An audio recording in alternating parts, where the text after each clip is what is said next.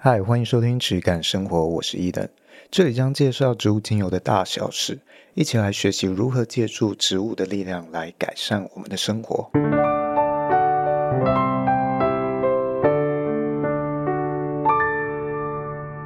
欢迎收听这一集的质感生活，我是伊登，我是轩。好，这一集呢，想跟大家聊一聊一个比较硬一点的主题。就是很多人在追求成分的时候啊，会有一点有点中毒，觉得某个成分越来越多，呃，越多越好，那就想要聊聊这样的一个话题。刚好最近我有一些素材可以来聊这个话题，那也刚好上一集我们在整理听众回馈的时候啊，有许多的观众去提到说，哎，他自己不懂这些化合物或者是精油的化学，会觉得自己好像。不懂这些就没有办法懂精油。那也借由这一集呢，可以提供大家比较不一样的观点来去了解化合物这件事情，以及我们应该要注意的观念是什么。还有这些成分在推广的时候，或者机构在推销的时候，或在教授的时候，它里面其实有时候是有一些行销考量的。那如果我们没有意识到的时候，会越搞越迷糊。OK，那我们就来介绍到今天的主角，本集的主角，呃，化合物的主角啊，叫做母菊天蓝烃。嗯，这个成分呢，它简单来说，你只要看到精油里面，它这个精油啊，呈现是好像蓝色一样的精油，那它里面通常就有这个母菊天蓝烃的成分。那这个呢，基本上是在说，呃，有一个成分啊。叫做母菊素，那这个东西呢，会在某一些植物里面有携带，像是呃洋甘菊啊，或者是西洋蓍草啊之类的。那在蒸馏这个高温的过程中呢，母菊素它就会转化成这一种母菊天然烃，它就会呈现一个蓝色。那除了我刚刚讲的之外，还有摩洛哥的蓝海菊啊，它也有这种颜色。那呃，我们讲到这几种啊，它母菊天蓝烃的成分含量很高的，哎，这些精油就会呈现很特殊的蓝色，跟其他精油都很不一样。嗯，那芳疗机构啊、书上啊，还有这些品牌就会说，哎呦，这个母菊天蓝烃啊，哦，它就会特别点名这个成分哦。你只要有卖这个精油或者有介绍这个精油，基本上都绕不开，它都会提到这个成分。那它都会说这个成分的消炎效果很好。那呃，大部分的品牌和芳疗书籍呢，它会提到说，最早在一九八三年的时候，有一个叫做雅科夫列夫，一个欧洲人，一个我记得是东欧人。那他在一九八三年做了一个研究，那这篇研究去讲到说，哎，母菊天蓝烃它有这个很好的消炎效果。大部分人就是介绍，哎，这个效用是从这里开始。被大家认知到的，刚好呢，我最近看了新闻，有很多的论文门事件嘛，稍微对这些论文多了一些的，也不能说概念，但是多了一些了解吧，怎么样去看待这些东西？感谢这些新闻的互相抨击啊，教学了我一些，有些专家跳出来去讲解，怎么样去看，嗯，论文引用几次算是多。啊，怎么样的论文刊载在什么上面算是有效？多亏了这个论文门事件啊，多了一些些的了解。那呃，像是新闻上啊，就有一些人去讲述到哦，引用次数是其中一个去看这篇论文或者这一个研究啊，它的效力嗯的其中一个参考依据。好，当然这个引用次数不完全就等于它的高低就等于它的可信度。但是，呃，它还是有一些参考价值的。那这一篇一九八三年雅科夫列夫对于母菊天然烃，他说它消炎有效的这一篇研究呢，它总共被引用了十二次。这边给大家一个比较的概念，就是高洪安他的论文被大家抨击，然后说他的呃，有人说他的引用次数不够多，那他引用次数是四千五百次。所以如果今天呃，我想今天是这个雅科夫列夫他要出来竞选哦某个政党，那他这篇我论文被拿出来的时候，他就会被很放大检视，你的引用只有十二次。他的论文是在几年写的啊？一九八三年。一九八三年到现在只有十二，只有十二，对，只有十二。就是当然每一个领域啊，它引用引用的状况跟次数是不太一样的。哦，像是人文领域。啊，文学领域它引用次数就会很低，可能几百次就算是很多。那也有一些领域几千次，可能算是一般哦，没有到非常多。但是无论如何，这边给大家一个参考，十二次可能不算是一个非常非常顶尖跟非常具有可信度的一篇研究。嗯，那而且它毕竟年份比较早嘛。我们要从这里去断定说母菊天然烃就是有非常好的啊、呃、有效消炎效果，只凭这一个研究，我觉得当然是不够的。那我就再去搜寻做这个学术文章的搜寻研究，Google 有这样的一个搜寻机制嘛？那母菊天然烃它有四千六百八十份的文文章是跟这个母菊天然烃比较有关系的，最多的引用次数大概是。两百多次，就我翻了一阵子之后看到的最多引用大概就是两百多次。那我们不知道母菊天然烃到底它的研究算是多还是少嘛？那我就去对比，呃，有一些的化合物成分啊是更常见的。更普遍存在于某些植物里面，啊，像是我就去选了柑橘类，嗯，因为柑橘类不止在芳疗领域，在香水领域以及在食品领域都有在运用，所以我就挑选里面非常常见的一个成分，叫做柠檬烯。柠檬烯相关的学术文章有十五万份哦，所以我们可以比对出来说啊，在这些精油相关的主要化合物。的研究之中，母菊天然烃里面它的文章啊，跟研究相对来说可能没有那么多。那我们就要重新审视一下啊，延伸到我们之前对于佛手柑的介绍，就是我们对一个成分的作用啊，会不会因为品牌和教学机构或者是芳疗书籍的包装，而对这个效用有过度的高估？像我们之前看这个佛手柑，我们在介绍它的一些研究报告嘛，好多的样本数都非常非常的少。那这个的有效度到底值值得信任吗？那这些品牌和教学机构写书，他们在教学的时候，在找资料文章的时候，到底有没有去研究、仔细研究过这一方面？还是大家都这样讲，他也这样讲？那？我在别人的群组里面啊，别人的品牌群组里面，我偶尔会看一下大家平常在问些什么问题。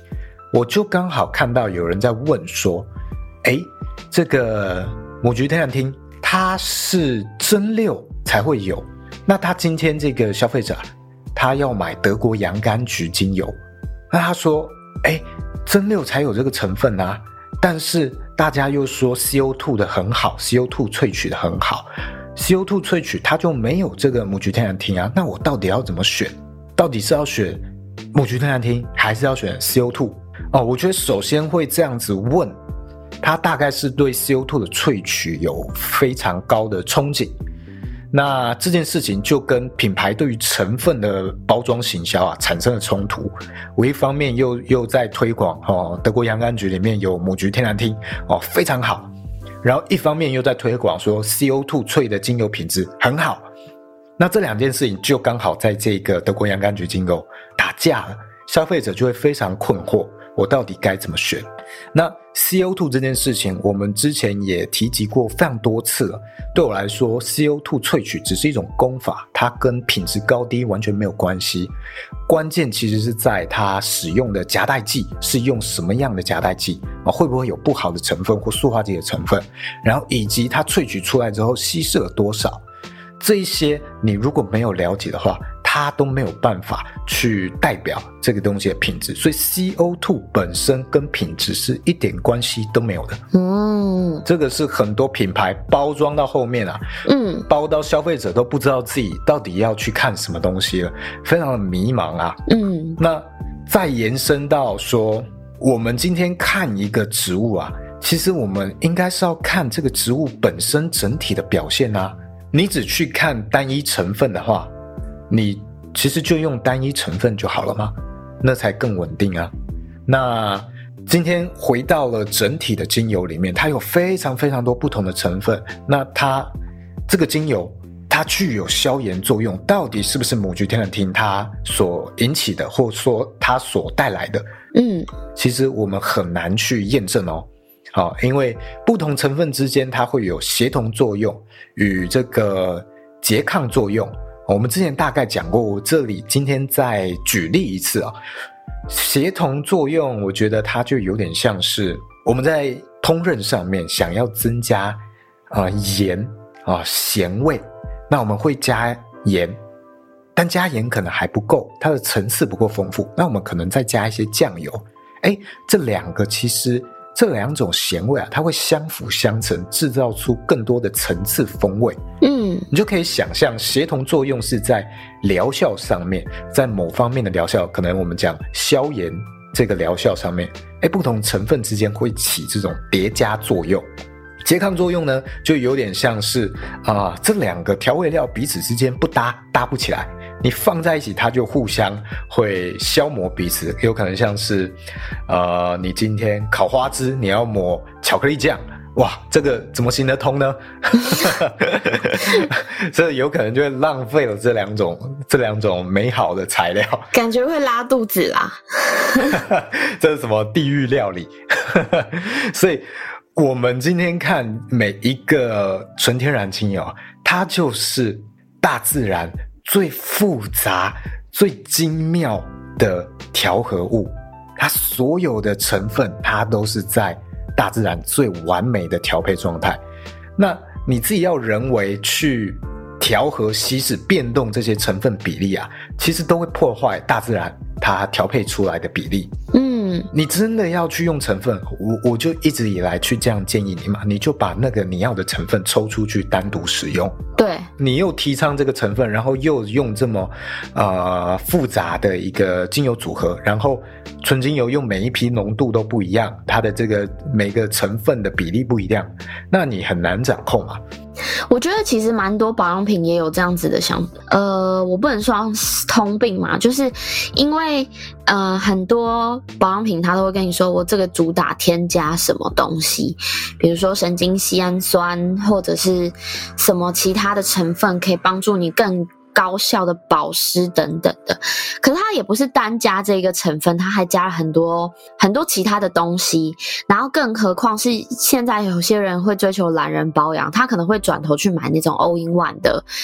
就是我可可能又有又有保湿又有美白，然后又有什么又有什么，然后又有抗老又有抗皱等等之类的，全部加在一起，但它的效果反而其实没有比你单支单支擦，就是你可能只有专注那个成分的稀释过后，然后擦来得好诶、很多品牌或很多商品是有这样子的问题。对啊，所以我一直以来也是跟大家介绍说，诶，这种不同的精油。流派之间不一定有这种好坏高低之啊、呃、之间的高下之分，而是你到底要怎么样去运用。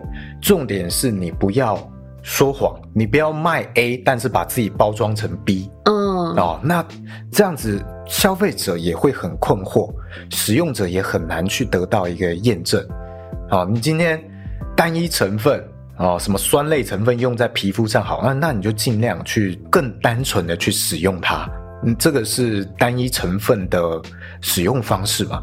我觉得其实像很多的保养品，呃，不只是保养品啊，我保健食品，嗯，也很常会用这样子的讲法，嗯，就是哦，我今天有一个成分，它研究发现有什么什么样的效果，那他就疯狂主打这个成分在做销售。但其实它到底有多少的效用，真的是很很难验证。嗯，就像我们之前上一集讲了嘛，重点其实是我们很难验证它没有效。有效。嗯，那我们又有这个安慰剂的作用嘛？是，光是我们自己心里的安慰剂作用，都至少可以提呃都有可能提升到二十五趴的效用。对，所以这种情况下，我们真的很难去验证。重点真的就是。不要去说谎，啊、哦，我真的觉得这个才是它不同流派之间的关键。那这个同时呢，近期也发生了另外一件事情，我觉得很有趣，也是跟母菊天然厅有关，就是我的客户呃来问我，来质问我说，我的罗马洋甘菊精油里面啊、呃，母菊天然厅的含量是多少？哦、其实罗马洋甘菊精油我们很少会去讲。呃，里面有这个母菊天然厅，即使是卖精油，呃，成分分析派卖精油也很少会去提及，哦、呃，说，哎，我母菊，呃，我的罗马洋甘菊里面有这个成分，所以消炎很好，很少会这样提及，即使是这些流派。嗯，但我这个客户就跟我说，他说。罗马洋甘菊里面要有这个成分才是好的罗马洋甘菊。他说，如果没有的话，就是这个厂商啊，他偷偷把这个成分在制造过程中，他把它分离掉了，把它分离出去拿去卖，然后他剩下的罗马洋甘菊精油没有这个成分，它不纯，它品质不好。我想知道他真的是你的客户吗？就是就是感觉很很直销挂。应该也不能这样讲，就是流派的不同哦啊，他可能更受到了成分分析派的影响。他是我爸那个时期哦啊，接触到现在的客户，懂懂懂。那他也是外面非常啊，算是有公信力的老师。诶，那这件事情我听到之后，我。没有反驳，然后我也没有依照我自己的个人经验先去做定论。我先去搜查资料啊，我先去询问这个我的厂商啊，他有没有帮这个东西做分析？那我就去看一下他现在分析报告。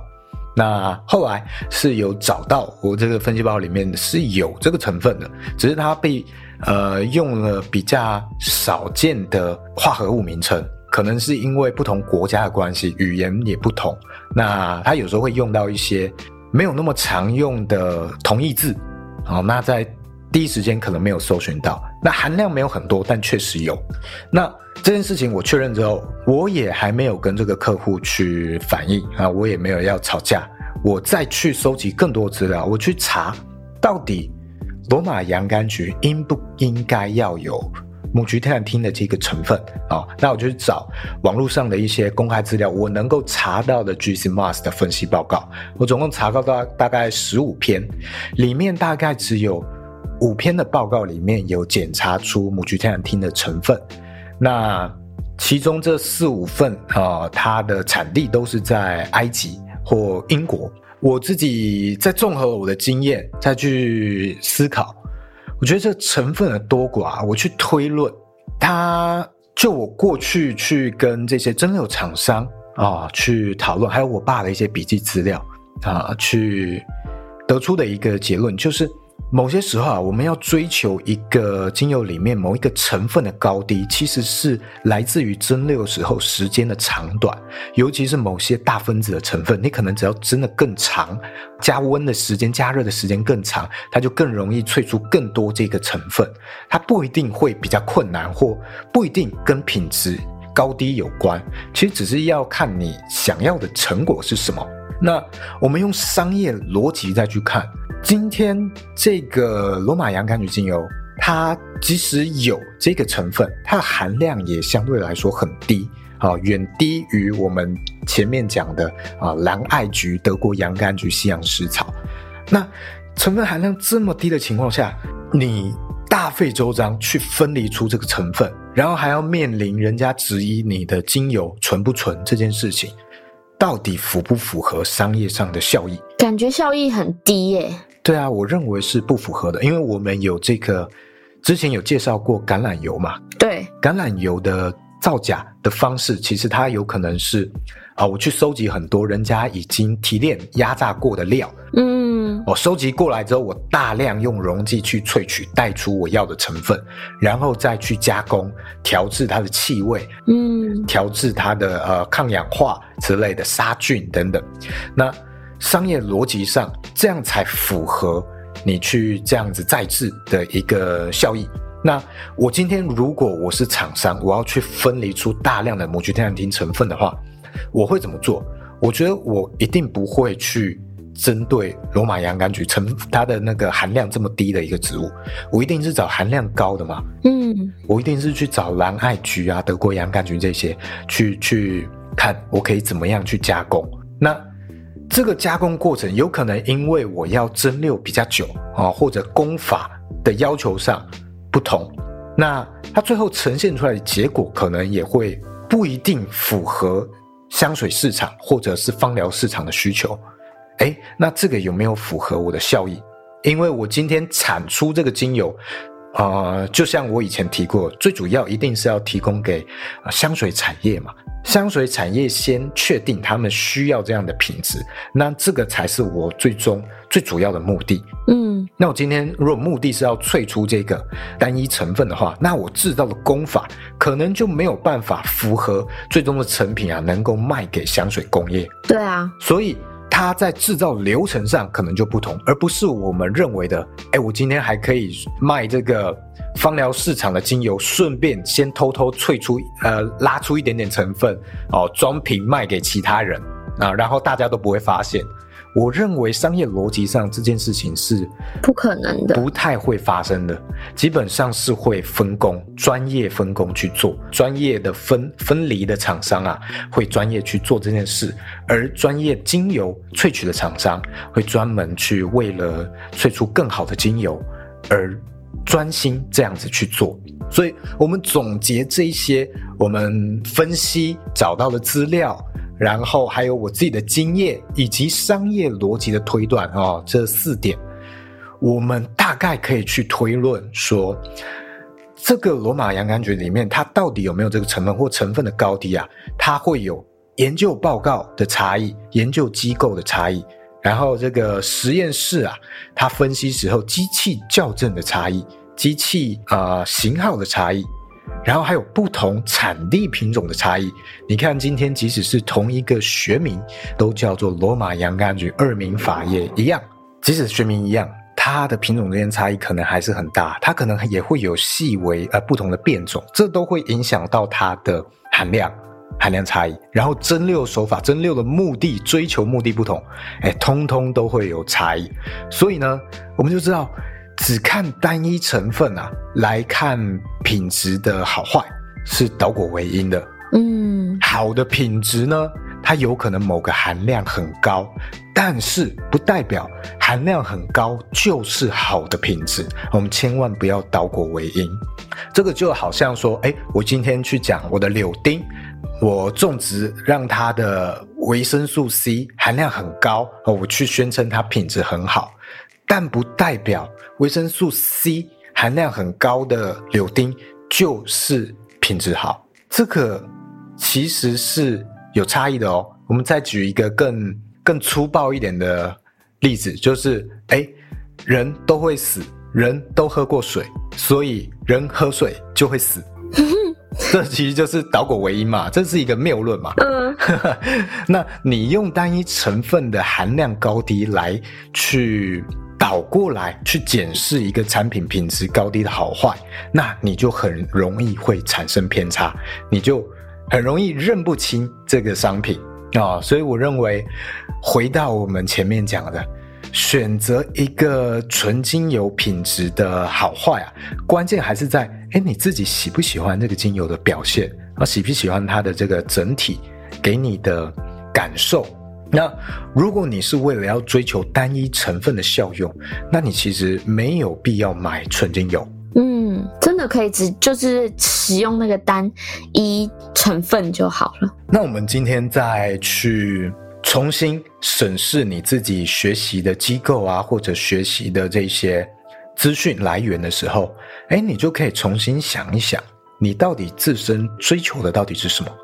所以，懂不懂化合物？懂不懂这些每一个成分之间它的疗效？我认为不见得跟对精油的理解啊有完全正面的连结。嗯，我们其实应该要懂的是精油。那了解化合物有可能可以帮助你懂精油，但不代表你要懂精油就一定要懂化合物。所以这可能是大家在学习上比较容易会产生的迷思。化合物它是一种流派，或者你可以把它当成是一种辅助，但不是唯一一个了解精油、了解植物的途径。那我们今天会这样子这么多的书籍在用化合物来推广，是因为这样推广最简单、最好理解吗？对，最好理解，然后随时又可以抓出一堆的研究资料。对，虽然我们之前讲所有的研究资料可能在未来某一天都会被被推翻，嗯，但是这样子。你去卖产品，好像一种有凭有据，可以去增加信任感一样。哦，这个研究报告不是我说的哦。那这个东西未来被推翻，是这个研究的人被推翻，不是我的品牌哦。哦，这样子其实很坏耶，就是也有种说谎的感觉。我觉得也不是说谎，就是其实大部分的品牌或大部分的老师，为了要去行销或维持他的生意。是，或者是他的这个生意规模，或者是他的教学体制，他一旦开始做这件事，他就很难跳脱出这个循环了。他就不断要去，嗯，要去加深自己学生对自己在这件事情上面的威权、信赖度。嗯，对对对，那这样的方式最快，就是简单粗暴。哦，但是他很难去承担这一些。未来被推翻或者改变的结果，嗯，就有一点啊，我知道是有一点像是很双标，就是我只拿对于我整体来说有利益的部分，但侵蚀到我利益的部分，我就不去承认。那这样子其实也不是很好。所以呢，我们要理解化合物这件事情，它的优势与劣势，才能更客观一点的去认识精油，认识自然。好，这一集大概就到这里。如果有什么想要了解啊、想要知道的，都欢迎评论留言跟我们讲。那我们就下一集见，拜拜，拜拜。